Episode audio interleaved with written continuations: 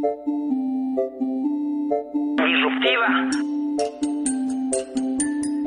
Disruptiva. Hola amigos, buenos, buenos días, ¿cómo están? Nuevamente en Radio Loyola en el programa de Disruptiva en el espacio de tecnología. En esta oportunidad tenemos un invitado especial, estamos con Wilmar Pimentel. Wilmar, es muy interesante todo lo que ha pasado este 2016, que es un reflejo de lo que se ha ido trabajando ya desde el 2012 que dice Wilmar, 2013, eh, justamente lo que este año se ha ido viendo muchos equipos que han desarrollado videojuegos, que han empezado ya a hacer en, sus propias empresas de desarrollo de videojuegos y todo esto ha nacido justamente en base a las competencias, los hackathons eh, y también con el apoyo de TechHub donde pueden encontrar un, un espacio donde puedan practicar, aprender. Eh, ¿Qué pueden esperar justamente los muchachos o las personas que van al Tech ¿Van a ir a, que, a pasar cursos? ¿Va donde hay unos horarios específicos donde van a poder aprender? ¿O es un espacio de donde ellos van a experimentar? Y ese experimento les va a llevar a justamente a aprender y comprender lo que tienen que ir haciendo. ¿Qué es lo que eh, hace justamente el Tech en este todo en el eh, en este ambiente emprendedor y en todo lo que ahora se está reflejando qué es lo que espera hacer para este 2017 qué es lo que espera conseguir este 2017 Wilmar Sí, siempre analizamos eso y algo que no es el Tech Hub es un instituto. Siempre decimos eso, o sea, que las tentaciones y las necesidades económicas marcan, no es instituto. Sí, hemos hecho cursos y algunas actividades formativas, pero han ido orientadas justamente a competencias.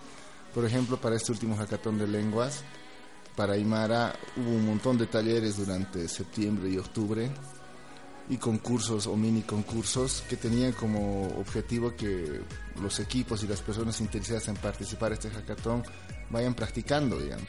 desde ese punto de vista el Hub era un espacio formativo había instructores, había clases, había pequeñas sesiones y talleres donde se realizaban actividades. Pero en general el hub es un espacio de conexión. Muchas veces pasa que hay gente que tiene aplicaciones o ideas que están volando por ahí y que inevitablemente se pierden o, una persona por sí misma no sabe a dónde llevar o conectar. Entonces el hub es un lugar interesante, dependiendo de la aplicación obviamente o proyecto, donde eventualmente se va a conectar a otras aplicaciones o personas o simplemente conocer otros concursos o actividades donde el producto o proyecto que tengan puede ir a desarrollarse o enfrentarse, es que le llaman la validación. Entonces, eh, el hub como tal ahorita sirve muy bien como una especie de cowork donde van y trabajan. Hay también un, un pequeño espacio que le llamamos laboratorio de realidad virtual donde tenemos en una unidad todas las tecnologías de realidad virtual más interesantes del momento, incluida la HTC Vive, que de hecho ahí hay dos videojuegos de marca nacional y uno de ellos está viajando a Vancouver el próximo año. Entonces son espacios interesantes. De hecho, este fin de semana ya empieza, vamos a abrir un pequeño equipo de estudio de realidad virtual y hay otro que funciona hace dos meses que están estudiando realidad aumentada, hay otro sobre eh, metodologías ágiles. Y entonces en sí el espacio es como que abierto para lo que quieras hacer, como un cowork para si solo se te interesa trabajar, o es el laboratorio de realidad virtual pequeño que tenemos donde puedes practicar y, y compartir ya con equipos que podríamos decir viejos o veteranos en esto. Ellos llevan dos años apenas trabajando, pero ya, ya tienen un bagaje interesante. Siempre decimos que el hub es un espacio neutro, que es lo que la gente quiere que sea mientras trabaja ahí adentro, no hay una definición exacta. Pero sí, para este 2017 va a tener un tinte mucho más enfocado en conexiones y negocios, al menos para el área de videojuegos, que es quien más necesidades tiene. En videojuegos hay ferias internacionales a las que se tiene que asistir, hay que consolidar procesos de, gremio de desarrolladores de videojuegos que de hecho se reúnen cada dos tres semanas buscando su identidad jurídica o espacios donde se generen mercados para los videojuegos porque una cosa es hacer concursos otra que los, los concursantes quieren hacer en empresa y luego que los que quieren hacer empresa pues necesitan mercado. Y entonces el mercado no va a salir de la nada. Entonces hay que hacer igual sensibilización para que tu propio entorno empiece a comprarte juegos, lo que es más difícil todavía, que te pague lo que tiene que ser. Alguna vez en broma decían que vamos a cambiar videojuegos por pollos o por comida, y obviamente esa no es la idea. Alguna vez digo que tenemos que recordar lo triste que fue el proceso del, del diseño de páginas web donde prácticamente se hacían páginas con dominio incluido por 100 pesos y uno no entendía cómo se pagaban. Pero eso degradó tanto el mercado que la calidad de la oferta, el mismo desarrollo de los webmasters o, lo que se hacía se fue al piso. Todo el mundo instalaba un Joomla, un Drupal, le ponía un skin gratis, le ponía el logo y ahí terminaba. Entonces siempre va a haber riesgo de que pasen cosas así, por ejemplo en videojuegos o en realidad virtual. Y esos son procesos caros. Entonces hay que crear un conjunto de situaciones que evite que caigamos de nuevo en eso de baratearnos, como decimos nosotros. Y eso es uno de los retos del 2017. Entonces ahí el Hub es más business, más negocios. Pero igual se van a presentar concursos, actividades donde va a ser formativo. Y si solo quieren trabajar y probar algunas, algo de tecnología que tenemos, ahí el hardware que tenemos está disponible todos los días de 10 a.m. a 8 a 9 p.m. de la noche.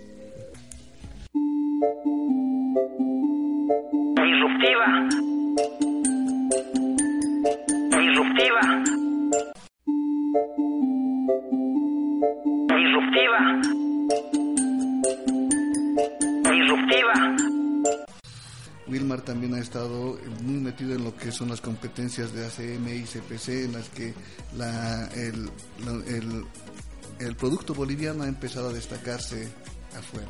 Justamente este, este, este año ha sido uno de ellos que decías de que han estado universidades que no estaban en otras oportunidades, pero ahora ya han empezado a tener grupos que están dando frutos, se han ido preparando, ya han conocido cómo es que es lo de las competencias y hay potencial en las que podemos, ir y a sentirnos orgullosos. ¿Qué nos puedes contar de un poquito de este año? ¿Qué ha pasado con el ACM y CPC? ¿Cuáles son los puntos de aprendizaje? ¿Qué es lo que podemos hacer para el siguiente año? Hay algo que le llamamos como que las competencias formativas.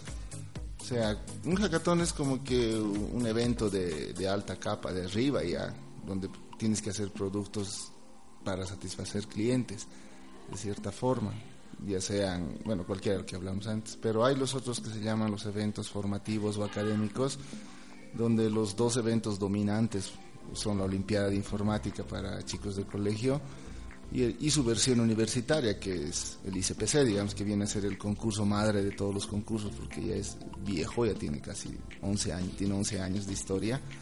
es un concurso ya muy bien establecido dentro de muchas universidades en Bolivia al extremo de que incluso ya tienen presupuestos y, programas de entrenamiento, capítulos, tienen un montón de cosas institucionalmente hablando, mucho que muchos otros concursos no tienen, no hay algo así tan establecido. En ese caso el ICPC lo bueno es que originalmente vendía el mensaje de promover competitividad eso se encontró de que era insuficiente hacerlo en colegio, en, universidad, así que se creó la Olimpiada de Informática, donde ya se hace ese trabajo, digamos, los chicos aprenden a competir en torneos de programación, a usar jueces virtuales, a, practicar entre ellos, a aprender bien algoritmos, cosa de que una vez que entran a la universidad ya tienen muy desarrollado esa parte. Y donde ya obviamente ya con los conocimientos universitarios ya en, en otras áreas como matemáticas, o la propia lógica de programación tienen que complementar sus habilidades de codificación y empezar a, ¿cómo diría?, a aprender a ser competitivos de forma plena, porque a un hackathon ya vas a competir, pero como decíamos, requiere mucho de autoaprendizaje también en muchas tecnologías. Y el lugar donde por lo general puedes empezar es el ICPC. El ICPC es un torneo que requiere y exige muchas tecnologías o estudios o noción. Sin ir lejos hicimos uno con una empresa, se llama Code Road, que el tema de fondo era Machine Learning. Entonces, si tú competías en este, en este torneo, usabas algoritmos clásicos de universidad, pero en el fondo resolvías problemas de Machine Learning. Entonces, el concurso ese mismo ya te llevaba indirectamente a una tecnología que ahorita en el mundo es el boom, todo el mundo quiere contratar ingenieros en Machine Learning, pero formalmente ninguna universidad te da una materia de eso. Pero el concurso en sí mismo ya hizo ese trabajo, digamos, y ya nada a cada uno le impide seguir estudiando por su lado, porque material sobra. Ahí siempre decimos que la universidad es excelente, que te, te da la base y te da la noción. No te va a dar criterio, criterio, motivación, eso ya viene en el paquete de cada uno, digamos. Pero muchas veces los, hay concursos que te pueden generar esas cosas con experiencia. Y el ICPC es uno de ellos. Yo decía, por ejemplo, los que ganaron el ICPC este año fueron unos chicos de San Simón que eran relativamente nuevos, no eran conocidos en el entorno de las competencias y puse ahí en mi muro del Facebook. Y de los ganadores no sé nada y estoy feliz, porque eso quiere decir que ya, hay procesos que viven por sí mismos, que no necesariamente los que hemos fundado el proceso ya hace tantos años tengamos que saber qué está pasando, porque eso igual es señal mala de que vivimos en un grupo cerrado. La idea es ser siempre sorprendidos. Entonces ahí la recomendación es si estás en los primeros semestres y te gusta programar o competir o tienes ahí ese bichito en tu alma que te escuece si no estás haciendo algo, entren al ICPC. Y no se trata de que clasifiquen al mundial o, piensen de que van a competir por ir a un mundial, es simplemente amor a competir y a que tu cuerpo empiece a, a vivir a ese ritmo. La primera generación de hackatoneros salió del ICPC porque éramos únicos que se adaptaban al formato. Ahora ya no hace falta llamar ICPC, hay mucha gente que por X motivos nunca ha ido a un ICPC, tal vez no le gustaba la matemática o cosas así, pero eso no indicaba que era malo, simplemente no le gustaba el ICPC y punto. Sí, realmente mucho de lo que podemos hablar. Esperamos estar en alguna otra oportunidad con Wilmar para poder hablar eh, tal vez un poco más de historia, que un poquito ahora nos has puesto al tanto también, eh, sobre las actividades que se llevan a cabo constantemente, sobre el proceso de evolución de cada grupo, sobre tocar eh, casos, casos de estudio, por ejemplo, de algunos, de algunos grupos que han llegado a ser eh, a hacerse conocer, a realizar una empresa en sí, a aquellas eh, también universidades en donde ha empezado a salir más, eh, ¿cómo se podría decir?, materia prima para este tipo de eventos, eh, para poder hacer un realmente un seguimiento a todo lo, todo lo que se está haciendo el día a día aquí en el ambiente tecnológico emprendedor de Bolivia y muchas gracias eh, Wilmar por estar acá, muchas gracias por, por informarnos sobre todo lo que se está haciendo y gracias eh, más que todo a, nombre mío como emprendedor de todas las cosas que haces, que realmente es motivante para aquellos que van a participar, para aquellos que están iniciando y para aquellos que conocemos esto del ambiente emprendedor, pero nos gusta mucho ser parte, nos sigue gustando ser parte de lo que es todo este movimiento, este activismo que nos mueve todo el cuerpo y la mente todos los días. Eh, han estado, estamos con el programa Disruptiva eh, en Radio Loyola, en el, en el espacio de tecnología. Muchas gracias a todos ustedes por escucharnos. Gracias, Wilmer, nuevamente. Gracias por la invitación. Y sí, estamos en un proceso interesante en Bolivia. Hay que todavía educar un poco a la prensa, yo creo, porque si bien tenemos historias de éxito, a veces las exageran y hasta ratos perjudica en vez que te ayude. Aunque obviamente lo importante es tener cobertura. Esa es como que la última variable, que es impacto. Podemos ser los mejores ganando concursos, pero si no logramos impacto, no va a llegar a nada. De hecho, mi ejemplo más claro que siempre cuento es el de los hackatones de la NASA. Todos los años llegamos a las finales mundiales. Pero recién desde la tercera vez que llegamos a la final mundial le importó a alguien más que no sea el ganador. Porque a los medios no les importaba, pero ¿qué pasó? Aparecieron unas chiquitas con un brazo robótico de un pueblo del altiplano y eso movió la sensibilidad de la gente y generó un ciclo mediático que prácticamente lo vivimos hasta ahora y que ha permitido generar todo este otro proceso de, digamos, construir eh, atención de la sociedad hacia nosotros. Y por eso mismo un banco se pone a hacer un hackathon, una embajada se pone a hacer un hackathon, o en este caso eh, organismos internacionales quieren hacer hackatones porque dicen, parece que eso funciona y parece que a la gente le interesa y entonces entre una mezcla entre utilidad y visibilidad hay que usarlo, esas necesidades que tienen ellos para justificar nuestros esfuerzos, digamos. Entonces en ese punto la perspectiva es interesante, el 2017 igual se va a poner intenso, pero como otros procesos en Bolivia que pasan de la moda al desastre, si no aprovechamos la oportunidad, el 2018, 19 vamos a estar lamentándonos no haber hecho algo bien. Gracias, Luis. Transportándote a tu mejor época. Radio Loyola, desde la Universidad Loyola de Bolivia.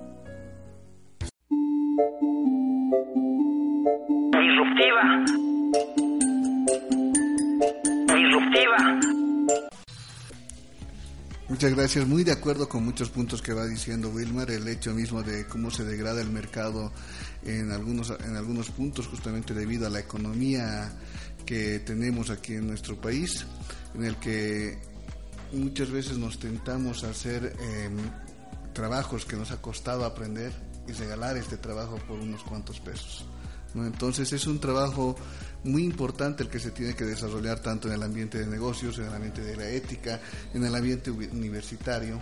Eh, Wilmar tienes puntos muy, eh, muy particulares también del cómo se mueve esto de los negocios aquí en Bolivia, eh, qué es lo que se espera también de aquí, de los, de las universidades, ¿no? ¿Cuál sería, tendría que ser el protagonismo, cuál tendría que ser el, lo que las universidades deberían hacer, porque de cierta manera son los que alimentan estos procesos tecnológicos, tanto para el Tech donde van eh, universitarios a tratar de aprender, a tratar de generar algunos productos en lo que son videojuegos, ahora es es importante el hecho de que, que resaltabas hace un momento atrás en el que se está viendo ya inversión de a poco en estos en estos eventos, en los que los muchachos van a competir, pero también ya ven un fruto de, ese esfuerzo. Como en este último, eh, sabemos de que el- los ganadores se llevaron cheques de mil dólares por estas 36 horas de trabajo y los entre los tres ganadores van a tener eh, la oportunidad de poderse ganar 2.500 dólares. Entonces ya está empezando a generar una fuente de trabajo, ya está empezando a verse el fruto del esfuerzo y ya no es solamente por un pollo el que se puede hacer el desarrollo. Quisiéramos que nos cuentes un poquito esos tus puntos de vista en, eh, lo que es, se espera de hacer un negocio, un, un entorno empresarial, empujarles a hacer eh, a, estos grupos, eh, tal vez hacerlos, como se dice normalmente, crecer para que puedan salir ya a un mercado laboral. Siempre se habla esto de la famosa triple hélice, ¿no? De academia, gobierno y sociedad civil, y que entre los tres construyen todo el ecosistema o algo parecido, que es la base, digamos, de todos los negocios, en cualquier área, obviamente, no, no solo de tecnología. Pero muy poco se ha hecho en tecnología en ese sentido, digamos. Hay harto discurso y nunca se han unido los tres plenamente, sí de a dos, en combinaciones tomadas de a dos de cierta forma, todo el mundo de a dos ha hecho emparejamientos, pero no han hecho en tres. De ahí, en cierta forma, al- más de una vez he dicho de que el Hub sí ha sido el lugar donde se conectaron los tres. Tal vez no tan planificado al inicio, pero al final sí se dio, porque sí tenemos ahí la alcaldía, el gobierno, hemos tenido empresas, bancos, cooperación internacional. Igual hay universidades, digamos, de hecho es la ironía, la- en el Hub la mayoría somos de la UNSA, pero es con la universidad con quien menos trabajamos, digamos, o, o que menos participantes de esta casa ha tenido estos años, eh, salvo el ICPC, donde sí, obviamente es una potencia clara, pero la, importancia de, unir los tres segmentos pasa por este, por, por motivar. O sea, hemos, hemos encontrado, por ejemplo, el, el Hub tenía como ventaja la historia. o sea, 2012, 13, 14 habían hackatones que hemos hecho en diferentes lugares y eso generó, generó como una base de competidores. El propio ICPC convocaba, digamos, a, a otros y sobre esa base se fue trabajando estos años y también de ahí venía la tentación de decir que no éramos instituto ni nada, porque obviamente nosotros no enseñamos a programar, ni introducción o algo. o sea, la universidad ya les ha enseñado todo eso. Pero obviamente ya hay segmentos donde por diferentes motivos no se lleva con la especialización del caso.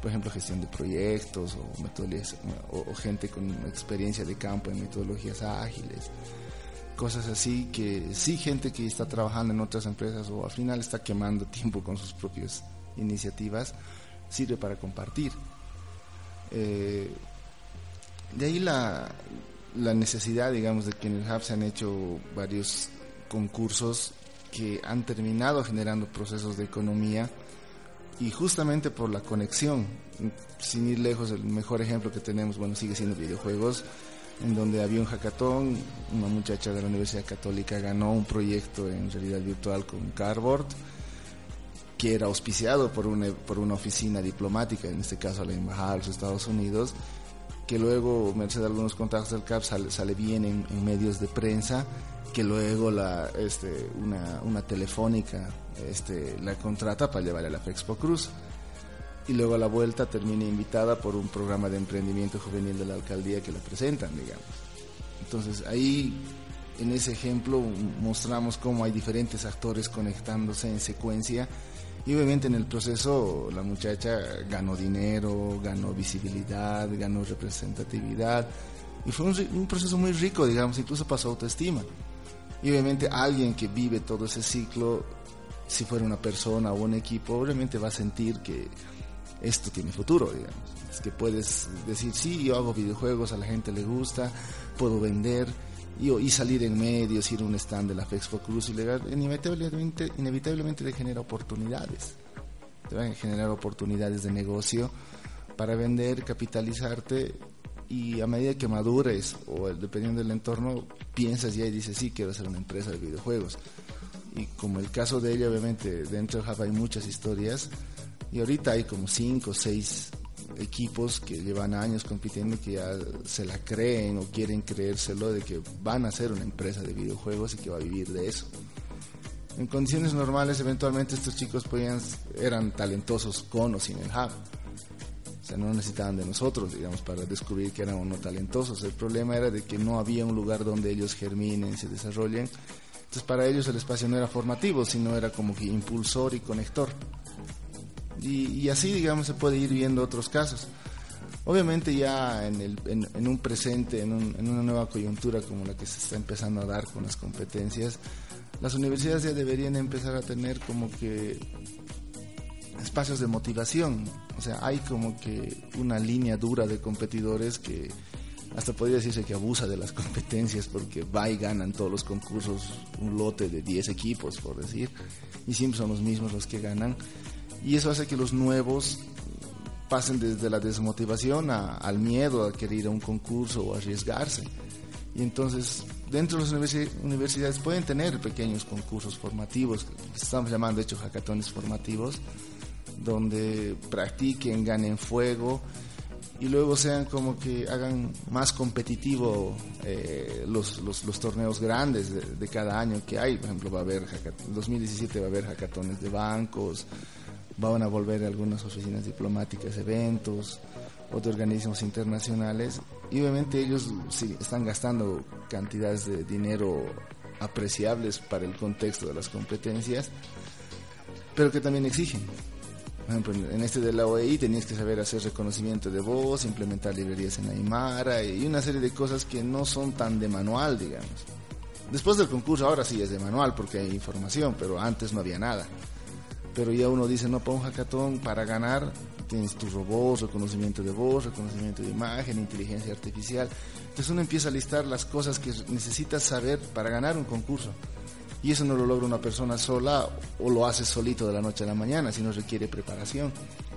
Y mejor si te preparas con otros concursos donde no arriesgas mucho, te diviertes con tus amigos y no se pierde el principio de lo que es esta clase de concursos, que es compartir y aprender. Realmente nos queda mucho por hacer en las universidades donde tenemos que ir preparando a nuestros estudiantes para que puedan foguearse, como decías, en lo que es ir aprendiendo nuevas tecnologías, ir conociendo nuevas herramientas, eh, sin dejar eh, de, lado de que la universidad es la que te va a formar, nos va a dar bases, pero tampoco es un instituto.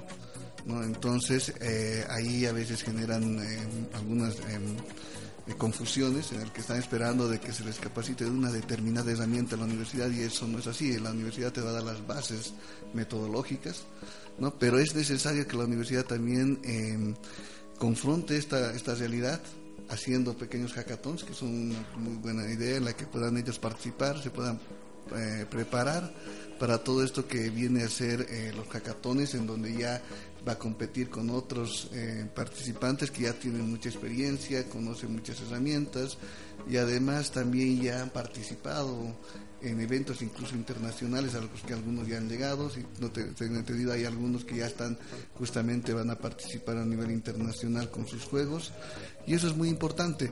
Tenemos muchas cosas de las que podemos hablar, eh, nuestros invitados que han estado viniendo nos, son parte de todo este proceso de, generación de actividades, de tecnología, de emprendimientos y sabemos de que hay mucho que contar disruptiva. Disruptiva.